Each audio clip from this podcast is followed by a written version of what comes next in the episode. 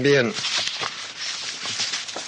Como ustedes saben, hoy nos toca, por lo menos me toca a mí, hablarles de tercer tema de los cuatro que he previsto preparado.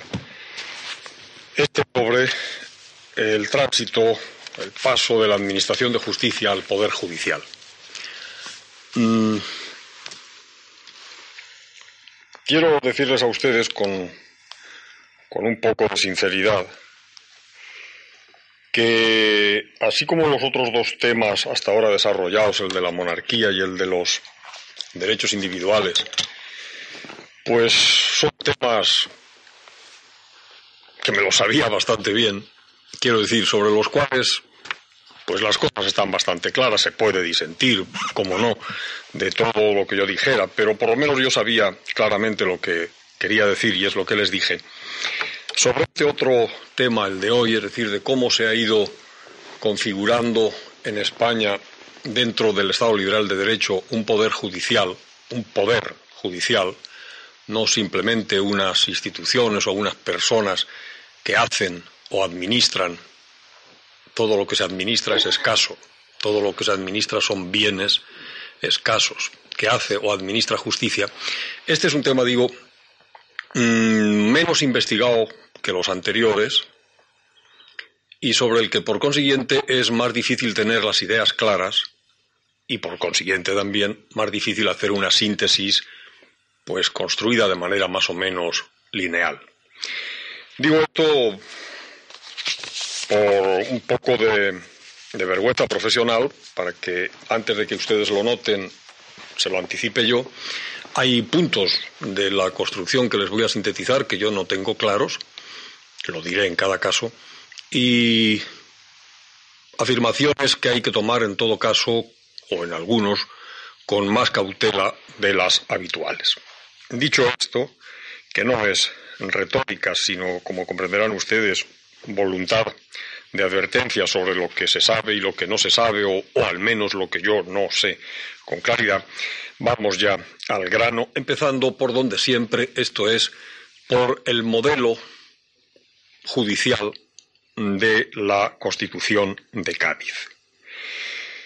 Eh, de la Constitución de Cádiz se suele decir que tiene una estructura muy claramente judicialista, esto es, de predominio en el equilibrio entre poderes del Poder Judicial. Yo creo que no, y ahora intentaré decirles por qué.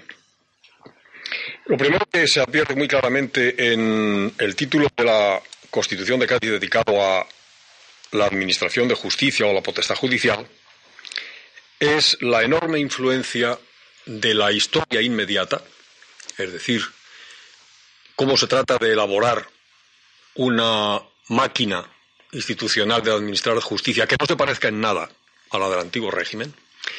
Y se nota también muy claramente la influencia francesa, la influencia tanto de la Constitución del 91 como de los decretos y las leyes del 89 y del 90 en materia judicial. Lo primero que se prohíbe en la Constitución de Cádiz al efecto es lo que se hacía habitualmente durante el antiguo régimen. En el antiguo régimen, como todos los poderes procedían de la única fuente de poder existente, esto es, el rey, Después se podrá hablar de separación o de división de poder. En el antiguo régimen no, puesto que todos los poderes estaban concentrados en la mano del rey.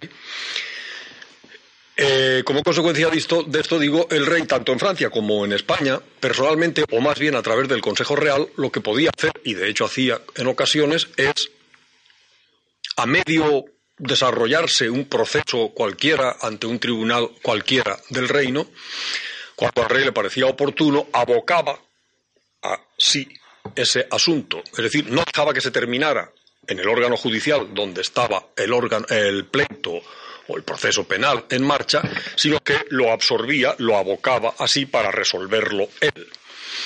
Eso naturalmente significaba algo como mm, una manifestación de que la justicia estaba retenida siempre en manos del rey.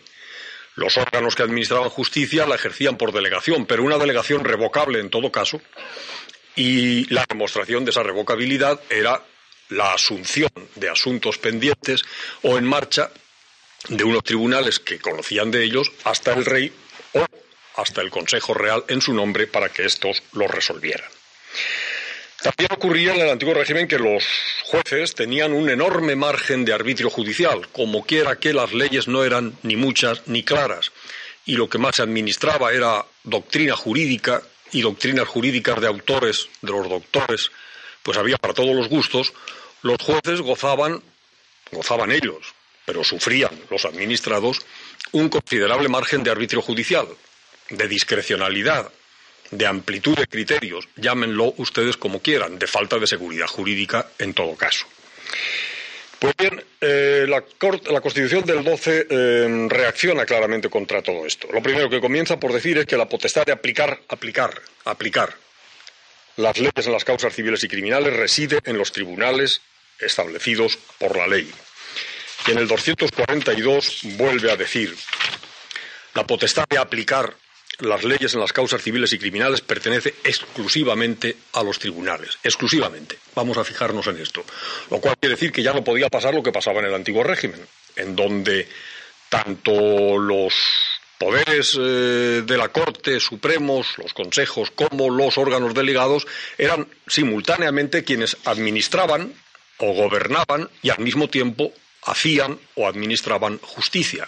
Ahora no, en virtud de esa separación de poderes, va a haber unos órganos que solo van a administrar justicia y que van a ser los únicos que administren justicia, es decir, exclusividad por activa y por pasiva. Ellos solo, los jueces, solo van a administrar justicia y solo ellos, los jueces, serán quienes administren justicia. Pero inmediatamente después se nos da otra serie de observaciones o de advertencias. Pero no, antes, antes de ver esas otras observaciones, quiero insistir en ese verbo aplicar, que como ven ustedes se repite en dos preceptos, en el artículo 17 y en el 242. Los jueces, ¿qué es lo que tienen que hacer con las leyes? Aplicarlas. ¿Y qué se entiende por aplicarlas? Pues algo que es, en la realidad de las cosas, bastante imposible, pero que revela una tremenda desconfianza en esos momentos históricos respecto a los jueces. Aplicar la ley quiere decir que el juez tiene que ser mudo respecto a la ley y aplicar un silogismo cuya premisa mayor es la ley, premisa menor los hechos y la consecuencia del silogismo es la pura operación, casi diríamos aritmética, de esa subsunción de los hechos en la ley. Eh, Siempre se ha dicho que lo que de verdad hacen los juristas, sean o no jueces, pero casi más si lo son, es interpretar las leyes. Pues no. Si se leen ustedes el artículo 131 de la Constitución de Cádiz, dice, las facultades de las Cortes son, primera, proponer y decretar las leyes e interpretarlas y derogarlas en caso necesario.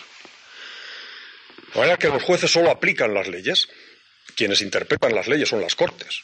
Pero bueno, ¿por qué? Pues, la cosa tiene una lógica bastante aplastante. Dentro de el esquema conceptual de la Revolución Francesa y de la propia Declaración de Derechos que les leí el otro día en un párrafo, pues lo que la ley Rousseau-Dixit es la expresión de la voluntad general y no hay nada por encima de la ley. Y puesto que las Cortes, en nuestro caso, o la Asamblea Nacional en el francés, es el órgano que representa a la nación y que ejerce esa voluntad general, si por encima o fuera de las Cortes hubiese alguien capaz de interpretar la ley, ese alguien estaría por encima del legislador, estaría por encima del órgano legislativo, puesto que sería el que de verdad acabaría dándole sentido a la ley. Para evitar eso, la única solución es que la labor interpretativa la lleven a cabo las Cortes. Esto es el propio órgano legislativo, el que produce la ley, es el que en caso de duda tiene que decir lo que la ley significa. Esto es, tiene que interpretarla.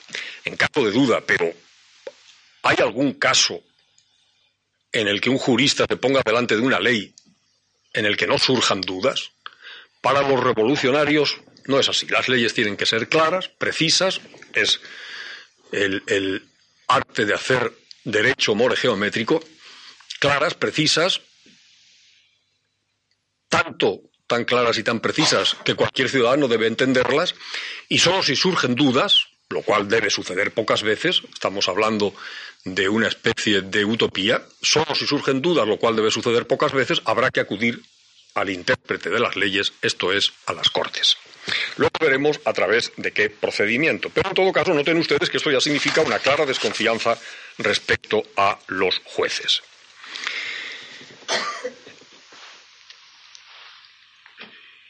Otra de las afirmaciones que se contiene claramente en la Constitución de Cádiz es el intento de eh, suprimir o reducir la diversidad de jurisdicciones. En el antiguo régimen había una gran variedad de jurisdicciones, una gran variedad de órganos dotados de poder judicial que juzgaban a quienes estaban sometidos a ellos, órganos o bien corporativos, los gremios, las corporaciones, los corporales, las universidades tenían su propia jurisdicción, o bien por razón de estamentos, los nobles o determinadas eh, instituciones nobiliarias tenían su propia jurisdicción, o por supuesto la Iglesia en todos los órdenes, incluso dentro de la Iglesia había varias jurisdicciones, o por supuesto la milicia.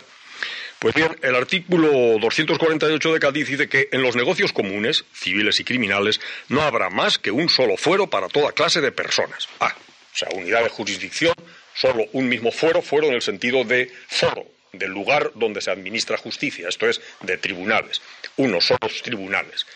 Bien, entonces parece que el legislador de Cádiz dice que una sola jurisdicción, no habrá jurisdicciones especiales, magnífico. Pero uno sigue leyendo. Artículo 249, que es el siguiente al 248, si no me equivoco. Los eclesiásticos continuarán gozando del fuero de su Estado en los términos que prescriben las leyes. 250. Los militares gozarán también de fuero particular en los términos que previene la ordenanza. Luego, el deseo de unidad de jurisdicción quiebra inmediatamente porque los propios autores de la Constitución saben que no tienen poder suficiente para privar de su jurisdicción ni a los eclesiásticos ni a los militares. Recuerden ustedes que no habían ni siquiera suprimido la Inquisición. ¿Quién es juez? El 251 dice, para ser nombrado magistrado o juez se requiere haber nacido en el territorio español y ser mayor de 25 años. No es mucho. Tan no es mucho que uno puede pensar que ni siquiera hace falta ser, por ejemplo, licenciado en Derecho. Pues, pues no, ciertamente.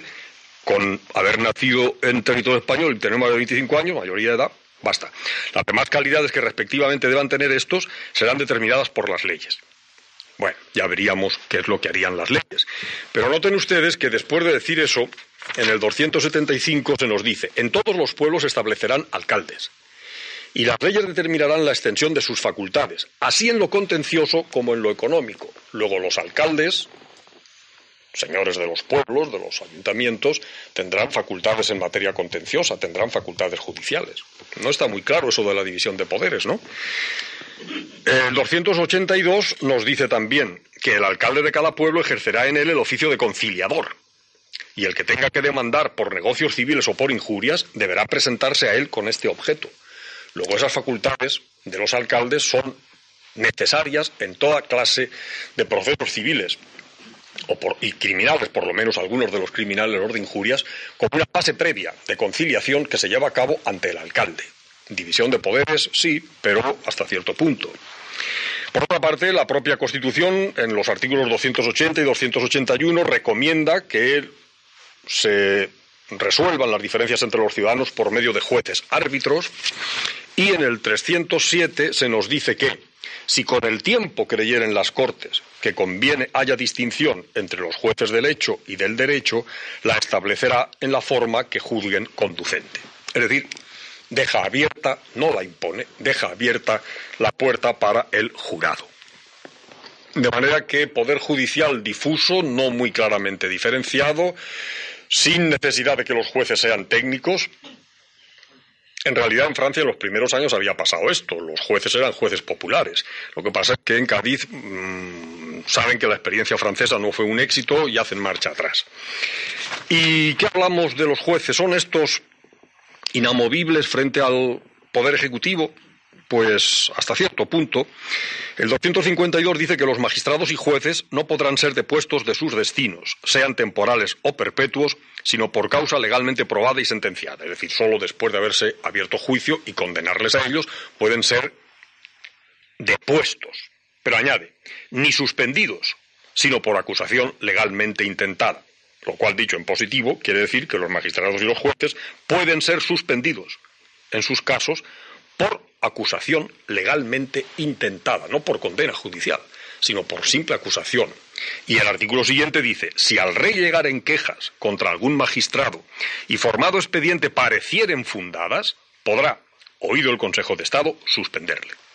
Luego el rey puede suspender a los jueces en sus oficios con tal de que haya unas quejas que al rey le parezcan fundadas. Y el rey es el titular del Poder Ejecutivo no lo olvidemos. De manera que modelo judicialista, yo diría que más bien modelo cargado de desconfianza respecto a los jueces. Escuchen ustedes este párrafo si gustan del discurso preliminar, es un poco largo, pero dice así. Como la integridad de los jueces es el requisito más esencial para el buen desempeño de su cargo, es preciso asegurar en ellos esta virtud por cuantos medios sean imaginables. Su ánimo debe estar a cubierto de las impresiones que pueda producir hasta el más remoto recelo de una separación violenta y ni el desagrado del monarca ni el resentimiento de un ministro han de poder alterar en lo más mínimo la inexorable rectitud del juez o magistrado. De manera que hay que procurar que estén tranquilos para que puedan ser virtuosos y que ni el enfado del monarca ni el del ministro baste para echarlos. Para ello, nada es más a propósito que el que la duración de su cargo dependa absolutamente de su conducta. Cuidado, no se dice que la duración de su cargo sea perpetua o vitalicia o indefinida sino que dependa de su conducta. ¿Y quién tiene que valorar su conducta? Ya lo hemos visto. Calificado en su caso por la publicidad de un juicio, de un juicio o de ese expediente que al juez, al rey, le parezca bastante para suspenderlo.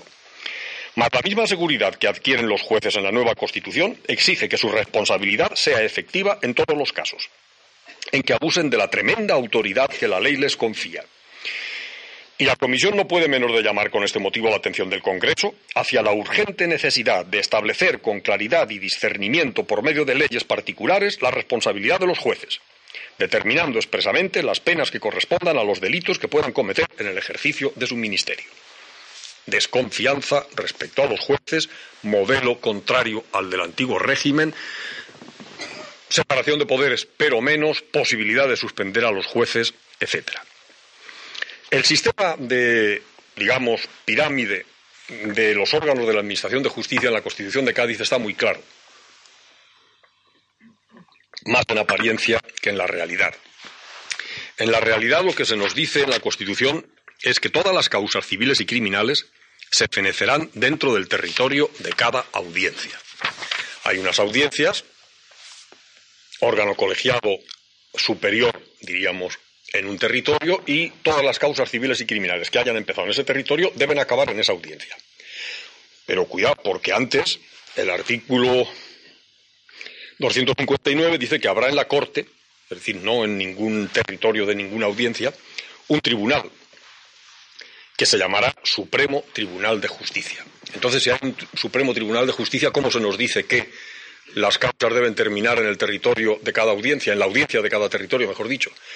Pues muy claro, porque el Tribunal Supremo de Justicia en realidad no es lo que ahora entendemos por tal. El Tribunal Supremo de Justicia está concebido en la Constitución de Cádiz, en primer lugar, y así nos lo dice la Constitución, eh, para dirimir las competencias entre las audiencias.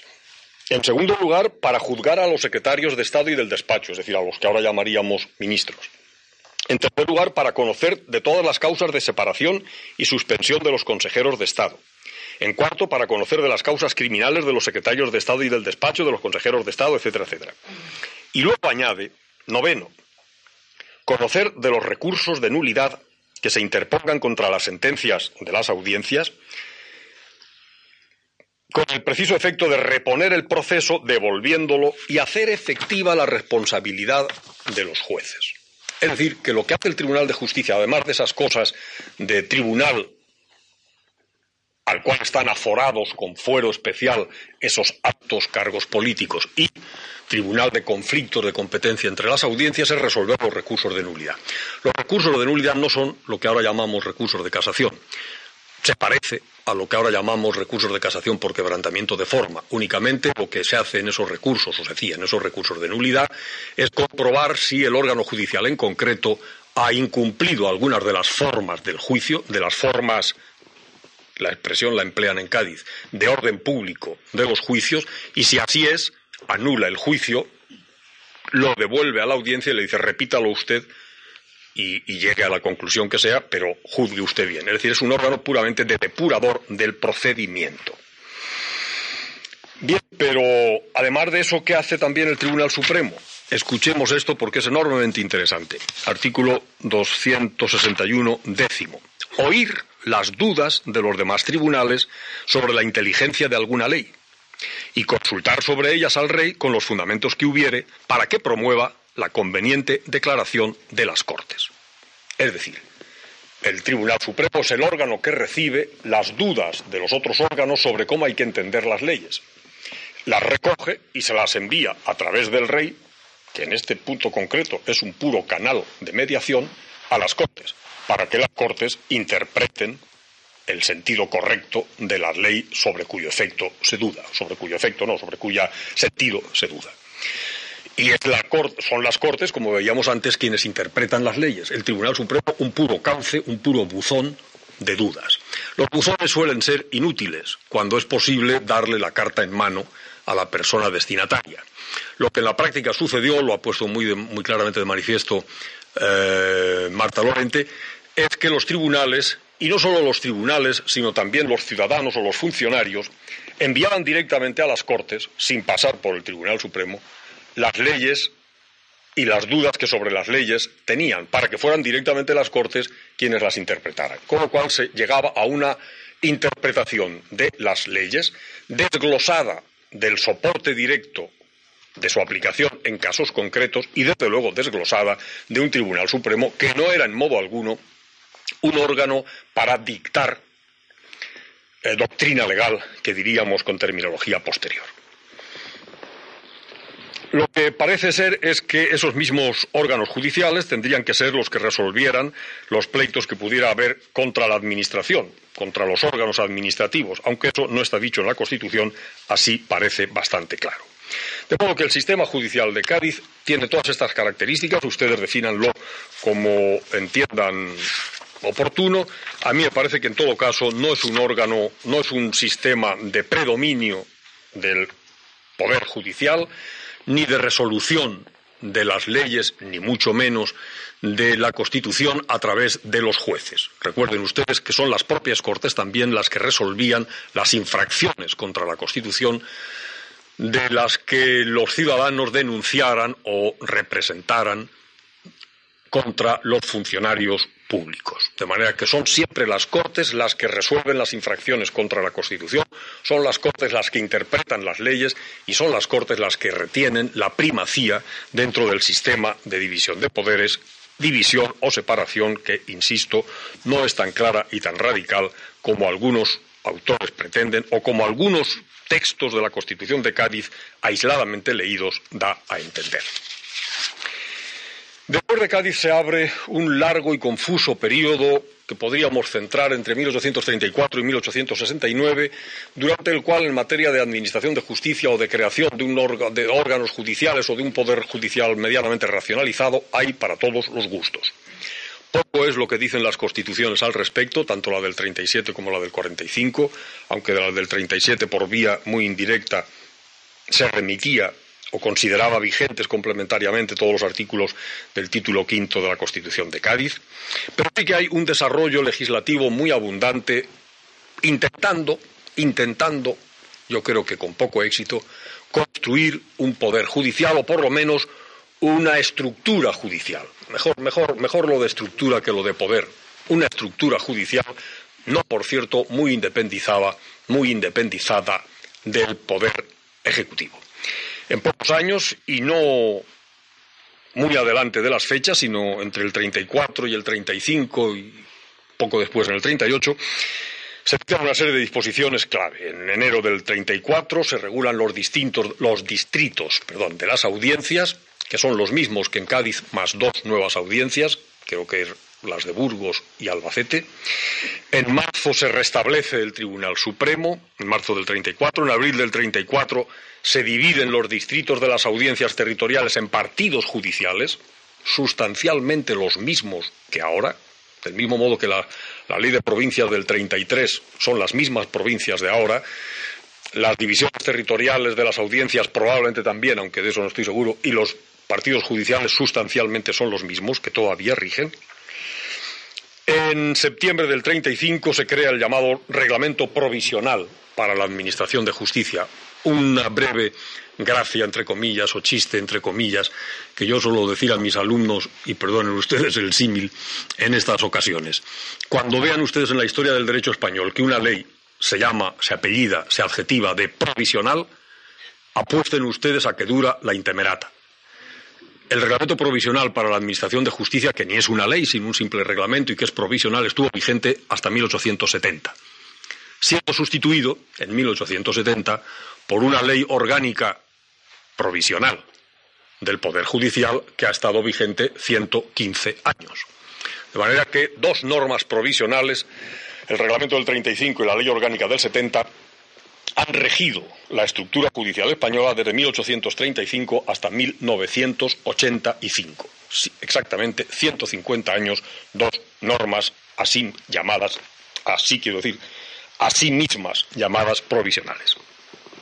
El reglamento provisional organiza, bueno, no, no tengo tiempo de entrar en ello, pero en fin, mm, tampoco separa muy claramente los órganos judiciales ni establece muy claramente cómo hay que designar a los jueces. Pero lo intenta. El reglamento del Tribunal Supremo es de octubre del 35, en diciembre del 35 las ordenanzas de las audiencias y en 4 de noviembre de 1838 el decreto por el cual se crea y se regula los recursos de nulidad, que son en esencia aquellos recursos de nulidad que habíamos visto en, en la Constitución de Cádiz algo desarrollados. Me interesa señalar que en ese artículo, en ese decreto de noviembre del 38, que regula la creación, la, tramitación y la resolución de los recursos de nulidad, hay un artículo, el 17, que dice así. En la sentencia, se refiere en la sentencia del Tribunal Supremo que resuelva el recurso de nulidad, en la sentencia se hará expresa declaración de si ha o no lugar al recurso, exponiéndose los fundamentos legales del fallo.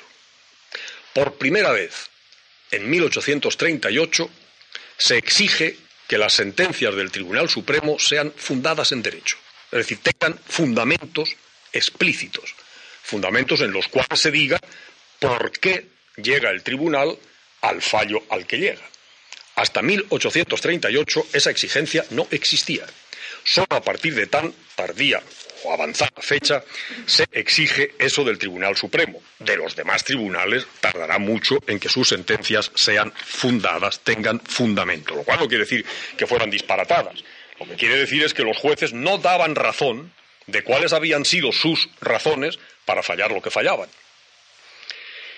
Bien, con lo cual, naturalmente, la posibilidad de que los jueces resolvieran lo que resolvían sin atenerse estrictamente a las leyes era enorme es una nueva tendencia de mantener aquel arbitrio judicial que yo mencionaba al principio de la intervención de hoy como herencia del antiguo régimen. En realidad, entre 1838 y 1848, el Tribunal Supremo trabajaba poquito. En diez años, 49 sentencias sobre otros tantos recursos de nulidad. Hacían otras cosas también, pero sustancialmente resolvían recursos de nulidad. 49 eh, sentencias, según un estudio que han llevado a cabo Fernando Martínez y Reinaldo López, en 10 años, digamos que no es una tarea agobiadora. También es verdad que los que componían el Tribunal Supremo no siempre, no necesariamente eran juristas insignes. Por ejemplo, el primer presidente del Tribunal Supremo, eh, don Vicente Cano Manuel, era bachiller por leyes, es decir, el grado menor, ni siquiera licenciado, menos todavía que doctor, bachiller de leyes por una universidad, con todos mis respetos hacia el lugar en cuestión, que no era precisamente de las más famosas en el universo mundo, bachiller en leyes por la Universidad de Orihuela. Y llegó a presidente del Tribunal Supremo, no está mal. Bien es cierto que se requerían otros requisitos, otras exigencias complementarias o quizá preferentes a la de la sabiduría jurídica.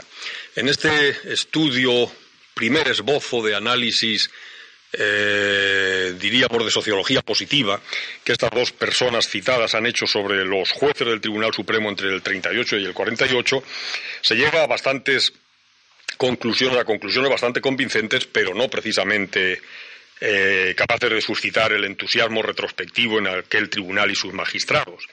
La familia, digna y conocida mejor que si no, el apadrinamiento, el parentesco con otros jueces, son requisitos que se dan en un porcentaje altísimo de los jueces del Tribunal Supremo en aquellos años, como también su compromiso político con el régimen constitucional puesto que se depuran a los que hayan podido tener connotaciones de otra índole, y andando el tiempo, una vez establecido ya el régimen constitucional desde el 37 de manera estable, sus vinculaciones con el Partido Moderado son tinte de gloria, característica común en casi todos los magistrados del Tribunal Supremo.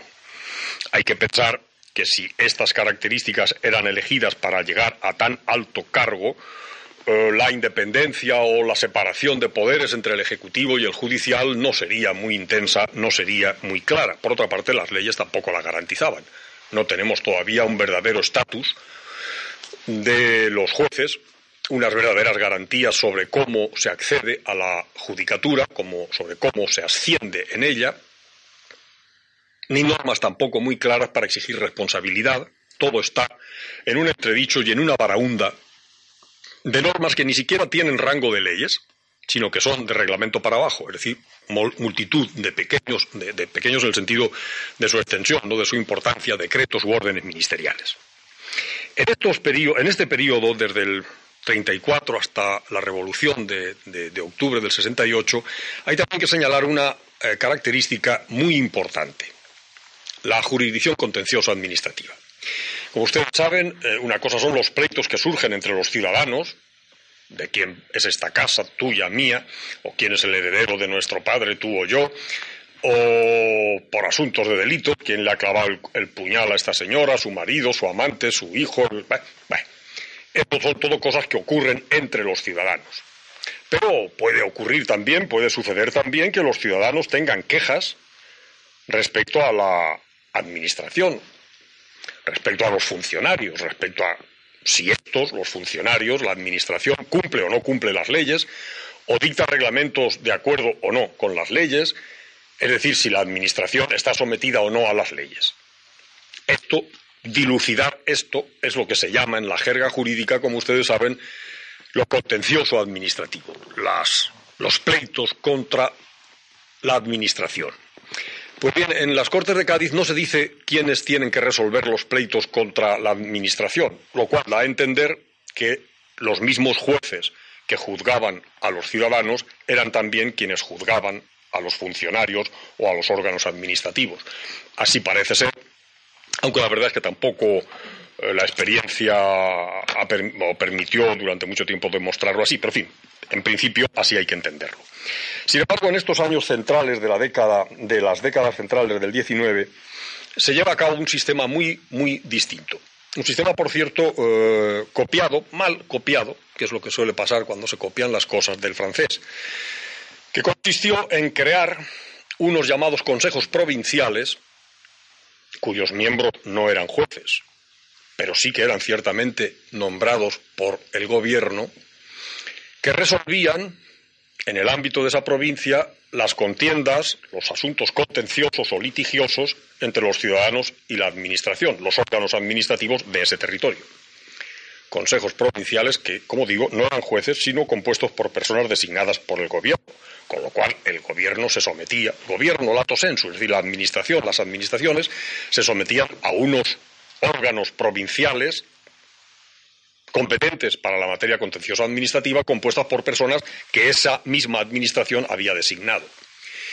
Y en apelación contra las sentencias de esos consejos provinciales actuaba una sección de lo contencioso, de lo que comenzó por llamarse Consejo Real, en 1845 y a partir de 1860 se llama, se se llamará y se llamó y se sigue llamando Consejo de Estado.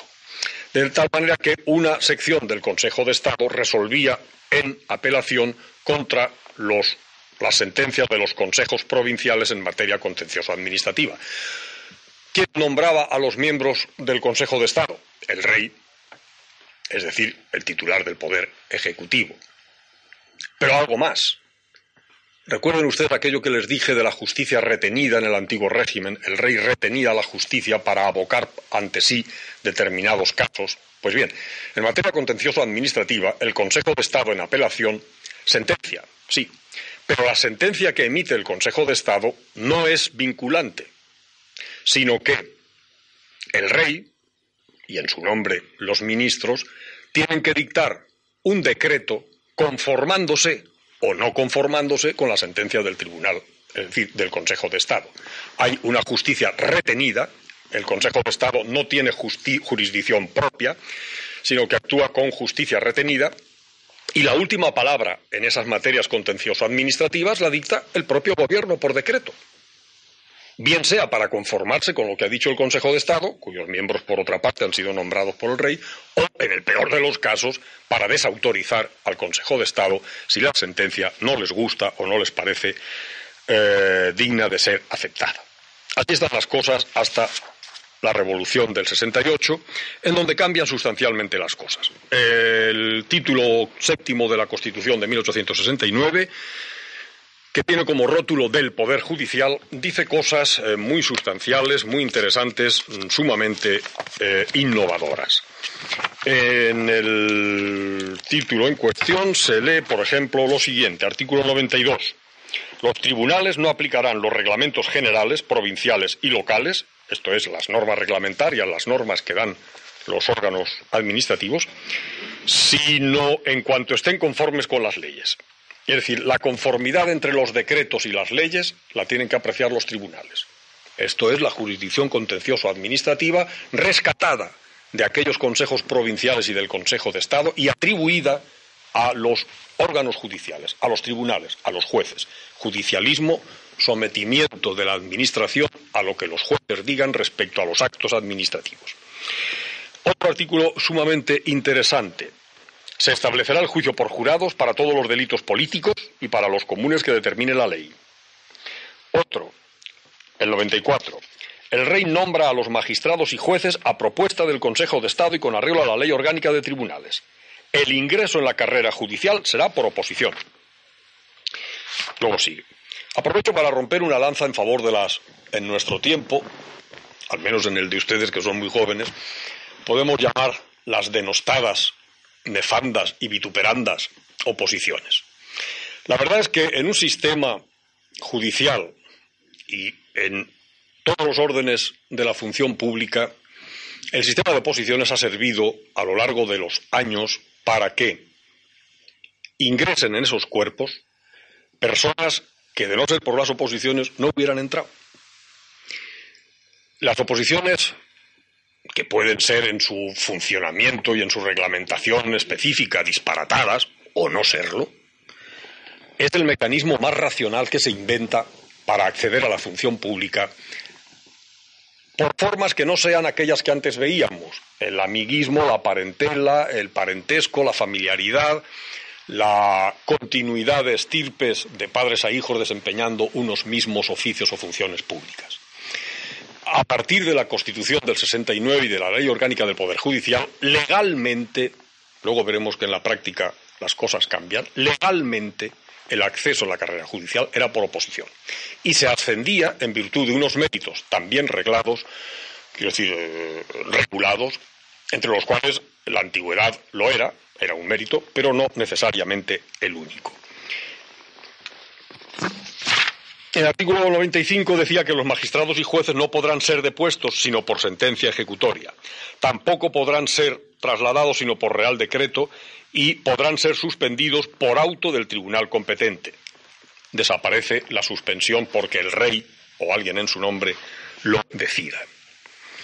En esos mismos años, incluso antes de la Constitución, en decretos del 13 y 16 de octubre y 26 de noviembre de 1868, se somete la Administración a los tribunales ordinarios, incluso anticipándose al artículo de la Constitución que acabo de decirles.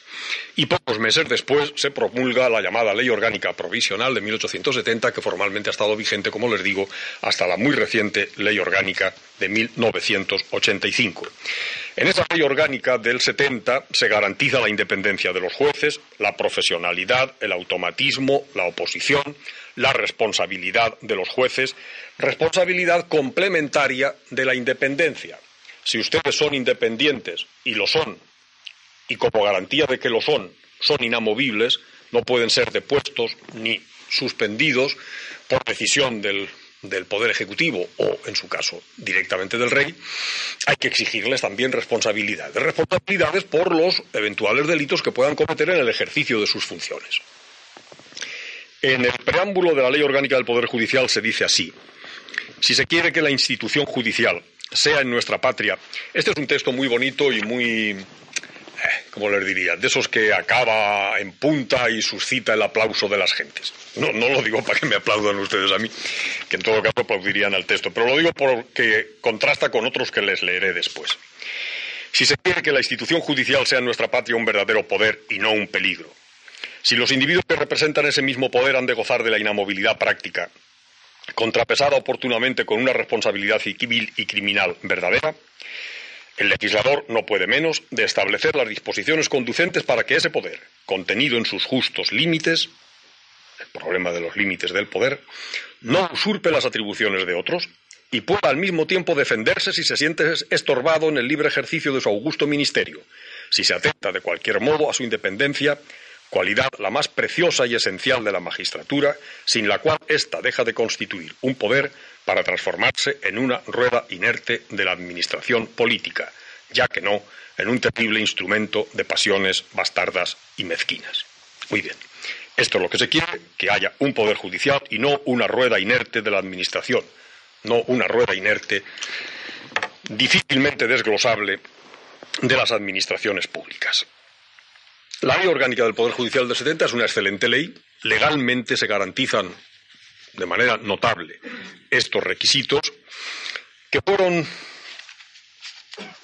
digamos, llevados a sus últimas consecuencias en tiempos de la Primera República en virtud de un precioso decreto de 8 de mayo de 1873, siendo ministro de Justicia don Nicolás Almerón, en donde mm, la intervención necesaria que según la Ley Orgánica del Poder Judicial tenía el Consejo de Estado para el nombramiento y los ascensos de los jueces, se pasa de las manos del Consejo de Estado a las del Tribunal Supremo, de tal manera que sea el propio Tribunal Supremo quien, a través de su sala de gobierno, sala de gobierno del Tribunal Supremo, decida lo concerniente a los ascensos, a los traslados, incluso a las deposiciones y a los accesos de los funcionarios o de los ciudadanos en la carrera judicial. Es lo más parecido a una especie de autogobierno de los jueces por los jueces, antes naturalmente de la Constitución actual.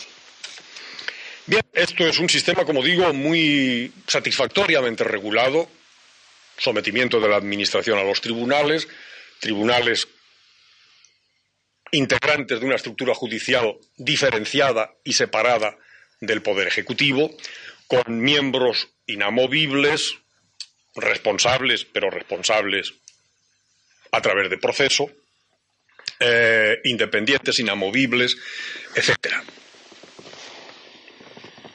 Se acaba el sexenio revolucionario y este mismo sistema legal empieza a corromperse, casi diríamos antes de haberse realmente llevado a cabo, antes de que estas leyes hubieran podido en verdad ponerse en práctica. Los tituladores del derecho tenemos muchos riesgos y uno de los riesgos mayores es el creernos, yo creo que ya a estas alturas nadie se lo cree, pero en fin, el creernos que la verdad está en las leyes y que lo que dicen las leyes es toda y nada más que la verdad.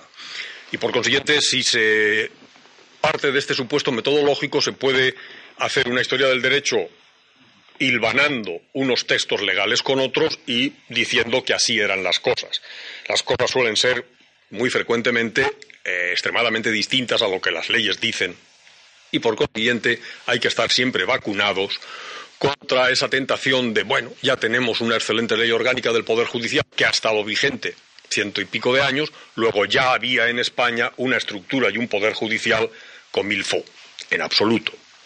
De lo legal a lo real hay grandes distancias y la desnaturalización del sistema se llevó a cabo enseguida. Eh, lo primero que se hizo a partir de la restauración, en el breve tiempo de la Primera República no se hizo nada, lo primero que se hizo a partir de la restauración borbónica y de la Constitución del 76 es sabiamente no hacer nada. sino derogar la ley del 70, pero no hacer nada para que aquello entrara literalmente o realmente en vigor. No desarrollarla, no ponerla en práctica. Pero pronto será un paso más, un paso más contra la ley orgánica del Poder Judicial, a través de una llamada ley adicional a la orgánica del Poder Judicial. Estas leyes adicionales son siempre peligrosísimas.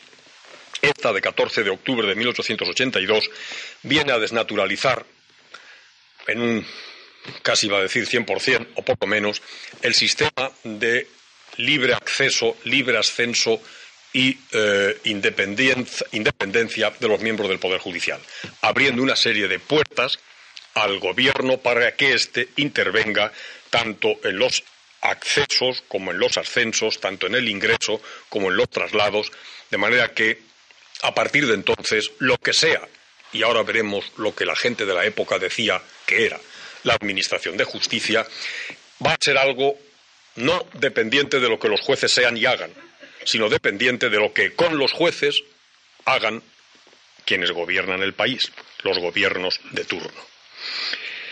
Por la misma razón, unos pocos años después y después de un proceso, de una elaboración, de una tramitación parlamentaria muy compleja, se llega a la ley de 13 de septiembre de 1888 sobre la jurisdicción contencioso administrativa, que es mejor que el sistema de los años 45 y 60, pero dicta mucho de crear un verdadero sometimiento de las administraciones, del gobierno, a las leyes, a los tribunales.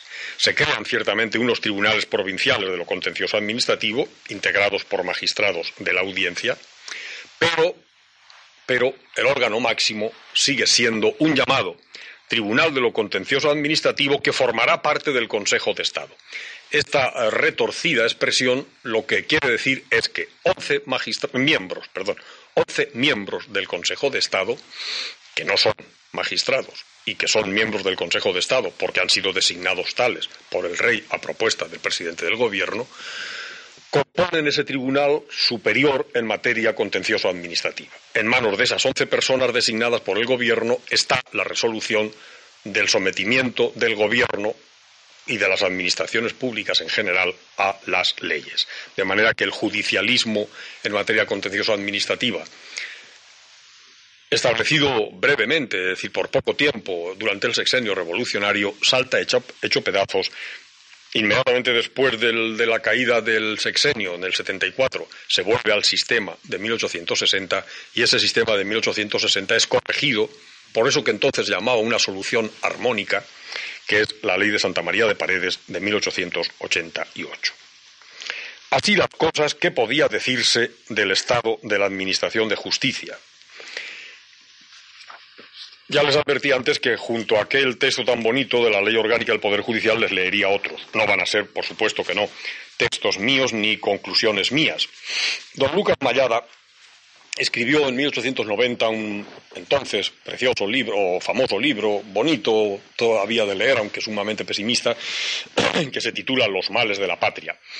Eh, Lucas Mayada, con Damián Iser, y sobre todo con Costa, forma parte de los que globalmente se llaman regeneracionistas o sociólogos del 98 y hay que reconocer que sus diagnósticos sobre lo que pasaba en España no están llenos de entusiasmo, risa, holgorio y optimismo, sino más bien de todo lo contrario. Escuchen lo que dice o escribe en 1890 Lucas Mayada.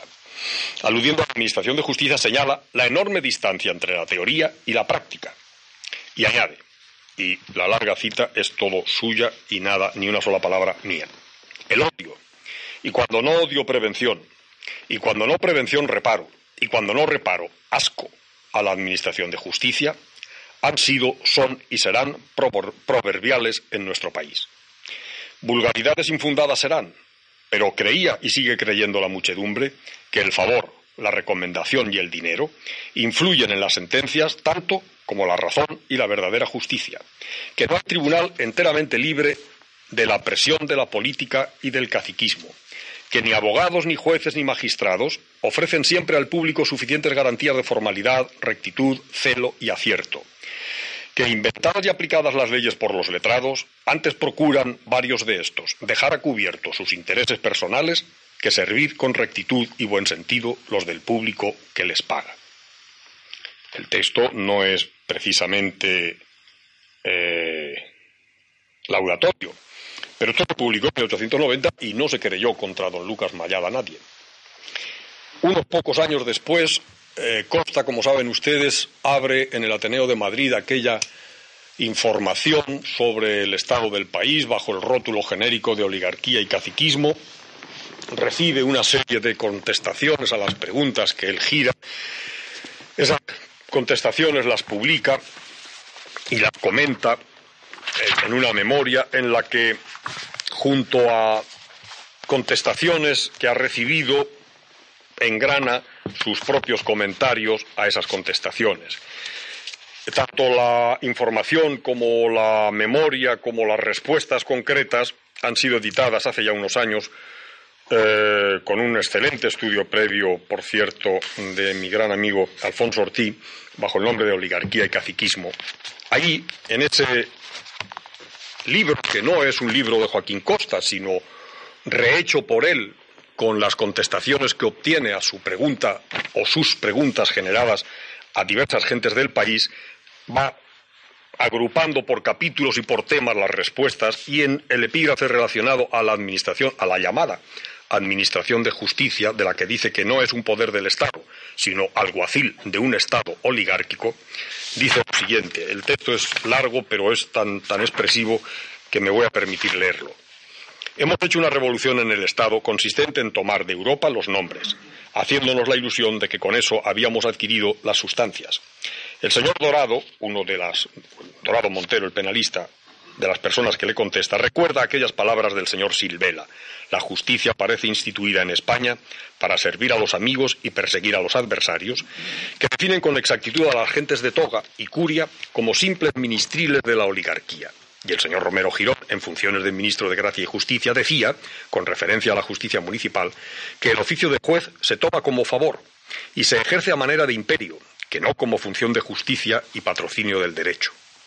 Este aspecto trascendental de la constitución de nuestra monarquía había escapado a la memoria de la sección con ser de tanto bulto, pero los informantes han descorrido la cortina y lo han sacado a plena luz. Siendo el cuerpo de jueces municipales dependencia del caciquismo, es natural que no se reclute según reglas impersonales, aunque existen en la ley, sino que cada uno sea designado por el respectivo cacique, conforme a las conveniencias de éste, por ministerio de su otro brazo, el gobernador civil, si quiera el nombramiento haya refrendado, para cubrir la apariencia legal, por el presidente de la audiencia. Y siendo la materia sobre que han de ejercitarse tan perversa como hemos visto, esa designación tiene que resultar hecha conforme al principio de la selección invertida. Así nos lo dice, entre otros informantes, persona tan autorizada como el señor Bullón de la Torre, ex gobernador civil, que debe conocer su oficio. Se nombra para administrar justicia a personas de pésimos antecedentes y ninguna ilustración como recompensa de servicios electorales o como instrumento para prestarlos. Se entregan los cargos de alcalde y juez municipal a aquellas personas que por sus condiciones ofrecen garantía de servir el día de la elección para toda clase de atropellos y coacciones. Otro gobernador, el señor Ripollés, nos presenta también al cacique como dueño y señor de la máquina judicial. Y en tales condiciones, agrega otro señor Benito, el Poder Judicial no es el dispensador de la justicia, sino el distribuidor de favores bajo el dictado del oligarca o de los caciques de quienes depende, porque a ellos les debe el nombramiento, el ascenso o el traslado. Hay en España regiones que ofrecen a la contemplación imparcial el siguiente halagüeño cuadro.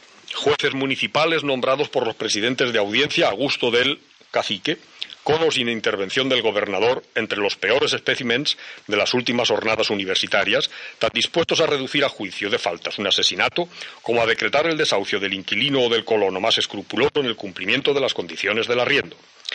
Hay jueces de instrucción designados a Vinicio desde el Ministerio de Gracia y Justicia a satisfacción del cacique, del cual reciben instrucciones directas y a quien prestan obediencia ciega, lo mismo para ofender a los contrarios que en cuanto a la defensa de los amigos. Consecuencia, se ganan todos los pleitos, pero con la precisa condición de que los dirija un abogado que, sea persona grata. Y se instruyen las causas, cuando se instruyen, de modo que vaya preparado el sobreseimiento si les conviene a los llamados, y se pierden todos los litigios y hay procesos a docenas si se trata de los réprobos. Magistrados y presidentes de audiencia. Aquí hay que volcar toda la tinta negra para que el cuadro se aproxime a la realidad. Nada dicen nuestros eh, contestadores, nuestros, sí, del Tribunal Supremo. Y no ciertamente porque falte que, porque falte qué decir. Bástenos recordar aquí el testimonio del señor Navarro, en el cual se citan por sus nombres tal cual magistrado y tal cual presidente de dicho Tribunal Supremo, que simultanearon el cargo con el de oligarca o suboligarca y no nada pasivo.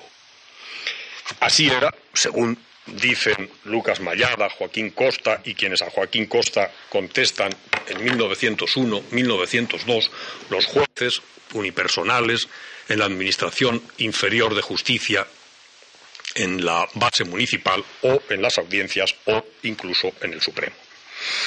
Así llegan las cosas hasta la República. En la República Segunda no se arregla nada al respecto, ni tiempo hay para ello, pero de luego tampoco se arregla. Y en cuanto a lo que pasa con la Administración de Justicia durante el régimen del general Franco, a mí no me gustaría decir muchas cosas. Eh, solo quiero recordar que ciertamente estaba vigente la Ley Orgánica del Poder Judicial y ciertamente existían los órganos judiciales normales de justicia municipal, jueces de primera instancia e instrucción, audiencias, Tribunal Supremo. Eh, no voy a decir que durante el franquismo fueran reproducibles de manera auténtica los párrafos que acabo de mencionar o de leerles a ustedes, pero también es cierto que en todas aquellas cuestiones que podían afectar de cerca o de lejos a derechos de los ciudadanos frente al Estado o a exigencias de aplicación por parte de los miembros del Poder Ejecutivo de las leyes, de las leyes que se había dado a sí mismo el régimen franquista, no precisamente a través de unas, de unas cortes elegidas por sufragio universal, las garantías eran mínimas o nulas. Y voy a recordar también simplemente, porque no quiero insistir en ello por cuestiones de delicadeza, la existencia de una gran cantidad de jurisdicciones especiales. Recuerden ustedes las de masonería y comunismo, a mí sigue sin explicarme nadie y es algo con lo que no, no me quiero vivir hasta que me muera, si es que alguna vez me muero. ¿Qué diablos tienen que ver entre sí la masonería y el comunismo? A mí eso no me lo ha explicado nunca nadie. ¿Y cómo es posible que unos mismos tribunales juzgaran de las cosas de la masonería y de las cosas del comunismo? de terrorismo y bandidaje, de orden público, y recuerden que el llamado Tribunal de Orden Público duró hasta hasta lo que duró el régimen, es decir, hasta lo que duró el general. Dejemos ese epígrafe o ese capítulo y vayamos a la Constitución actual. Mi tesis, que por otra parte no tiene nada de original, es que es en la Constitución actual y en la ley orgánica que la desarrolla y en la práctica, y en la práctica cotidiana, cuando se ha llegado a cabo por primera vez en la historia de España a un verdadero poder judicial no solo porque así está configurado en la Constitución, del único poder de que en la Constitución se habla es del poder judicial.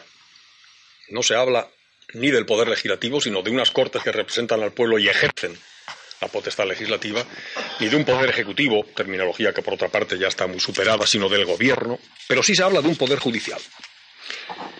Y se dice que la justicia emana del pueblo y se administra en nombre del rey por jueces y magistrados integrantes del poder judicial, independientes, inamovibles, responsables y sometidos únicamente al imperio de la ley.